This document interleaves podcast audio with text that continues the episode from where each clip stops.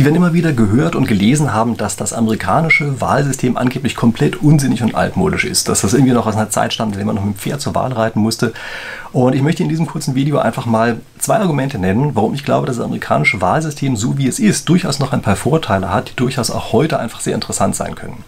Übrigens, wenn Sie sich für Analysen dieser Art interessieren und noch nicht meinen Kanal abonniert haben, dann freue ich mich natürlich, wenn Sie das jetzt tun, denn auf die Art und Weise kriegen Sie dann jede Woche einfach mal eine Analyse aus Sicht der Spieltheorie, die vielleicht die Welt ein bisschen anders erscheinen lässt, als man sie sonst so kennt. So, und jetzt steigen wir nochmal ein, das amerikanische Wahlsystem. Viele sagen, das ist ein total ungerechtes System und bringen als Beispiel, dass Hillary Clinton etwa drei Millionen mehr Stimmen hatte als Trump, aber trotzdem nicht gewählt worden ist zum Präsidenten. Wie kann das eigentlich sein? Also wieso zählt man in Amerika nicht einfach die Stimmen aus und sagt dann, die Mehrheit ist eben derjenige oder derjenige, der die Mehrheit bekommen hat, wird anschließend auch Präsident. Dafür muss man zwei Besonderheiten des amerikanischen Wahlsystems kennen, nämlich die Besonderheit 1 ist, die Wähler wählen bundesstaatweise Wahlmänner und diese Wahlmänner wählen anschließend den Präsidenten. Das ist also erstmal Schritt 1. Und Schritt 2 ist, alle Wahlmänner eines Bundesstaates wählen den gleichen Präsidenten. Also die werden nicht aufgeteilt auf verschiedene Kandidaten, sondern innerhalb eines Staates entscheiden die sich für eine Gruppe von Wahlmännern, die als Gruppe einen äh, von den Präsidentschaftskandidaten wählt. Und es wird nicht aufgeteilt. Ja, das sind die beiden Besonderheiten, die man wissen muss. Und jetzt gucken wir uns einfach mal die Besonderheiten nacheinander an. Ähm, nämlich die Besonderheit 1 ist erstmal mit den Wahlmännern und da wird als eine Standardgeschichte erzählt. Das liegt daran, dass die früher einfach mit dem Pferd zur Wahl geritten sind und weil das halt Land halt relativ groß ist, konnte da nicht jeder zur Wahl reiten. Deshalb hat man einfach eine kleine Gruppe von Leuten ausgewählt, die Wahlmänner eben, und die mussten dann nur diese große Reise antreten. Das stimmt natürlich als Geschichte auch erstmal. Äh, das ist übrigens auch der Grund dafür, dass die Wahl am Dienstag stattfindet. Am Sonntag ist nämlich Markttag. Ja, da hatte die eher landwirtschaftliche Bevölkerung andere Dinge zu tun, als zur Wahl zu gehen. Und sie ist im November, weil das nach der Ernte stattfindet. Ja, also insofern stimmt diese Geschichte schon erstmal. Aber die Wahlmänner, so wie sie heute eingesetzt haben, eine ganz andere Funktion. Es geht nicht mehr darum, im Pferd zur Wahl zu reiten, natürlich nicht, sondern es geht darum, dass wir hier eine bestimmte Anzahl von Stimmen pro Land haben, also pro Staat, pro Bundesstaat. Ja, also jeder Bundesstaat hat so viele Stimmen, wie er eben Wahlmänner hat. Und wieso ist das wichtig? Das ist dafür wichtig, dass große und kleine Bundesstaaten überhaupt gemeinsam sich auf eine Wahl einlassen. Stellen Sie sich mal vor, das wäre nicht so. Und wir würden einfach sagen, wir haben tatsächlich einen, also ein Kopf, eine Stimme sozusagen.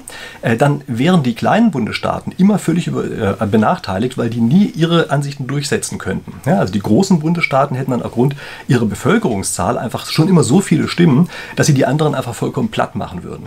Und jetzt sagen also die kleinen Bundesstaaten, da können wir nicht mitmachen. Ja, also Sie merken, die Idee dahinter ist natürlich, dass die Staaten in sich unterschiedliche Interessen haben. Ja, aber das ist vielleicht nicht so unrealistisch, denn die Staaten auch in Amerika nach wie vor sind sehr unterschiedlich. Und Sie merken also, die kleinen Staaten können hier nicht sinnvoll mitmachen. Und die würden vielleicht einen Gegenvorschlag machen. Die würden sagen, wir müssen das Wahlrecht anders machen. Wir müssen das so machen dass es pro Bundesstaat einfach nur eine Stimme gibt und die entscheidet dann. Aber da machen jetzt die großen Staaten natürlich nicht mit, sagen, jetzt werden wir hier komplett über den Tisch gezogen, denn wir haben jetzt sozusagen viel weniger Repräsentanz pro Bevölkerungsanteil. Ja, also jede einzelne Stimme, dann zum Beispiel in Kalifornien, würde viel weniger zählen auf die Art und Weise als eine Stimme in Alabama, sagen wir einfach mal. Und was man jetzt einfach machen kann, ist, man nimmt eben als Kompromisslösung diese Wahlmänner und die Zahl der Wahlmänner unterscheidet sich zwar nach den verschiedenen Bundesstaaten, nach dem Bevölkerungsanteil, nach der Bevölkerungsgröße dieser verschiedenen Bundesstaaten, aber die Wahlmannanzahl unterscheidet sich einfach weniger. Ja, das heißt also, wir haben hier einen Kompromiss aus ein Staat eine Stimme und eine Person eine Stimme, was beides entweder die kleinen oder die großen Bundesstaaten halt stark benachteiligen würde. Ja, das heißt, das ist eine sehr interessante Kompromisslösung, die hier gefunden worden ist mit diesen Wahlmännern. Und es ist übrigens eine Kompromisslösung, die auch an verschiedenen Stellen bei europäischen Abstimmungen, also zumindest diskutiert wurden, teilweise auch in einer ähnlichen Form verwendet werden. Also das ist alles andere als unsinnig, das so zu machen. Und es macht extrem viel Sinn, über die Anzahl der Wahlmänner einfach unterschiedliche Stimmen den einzelnen Bundesstaaten zuzuordnen.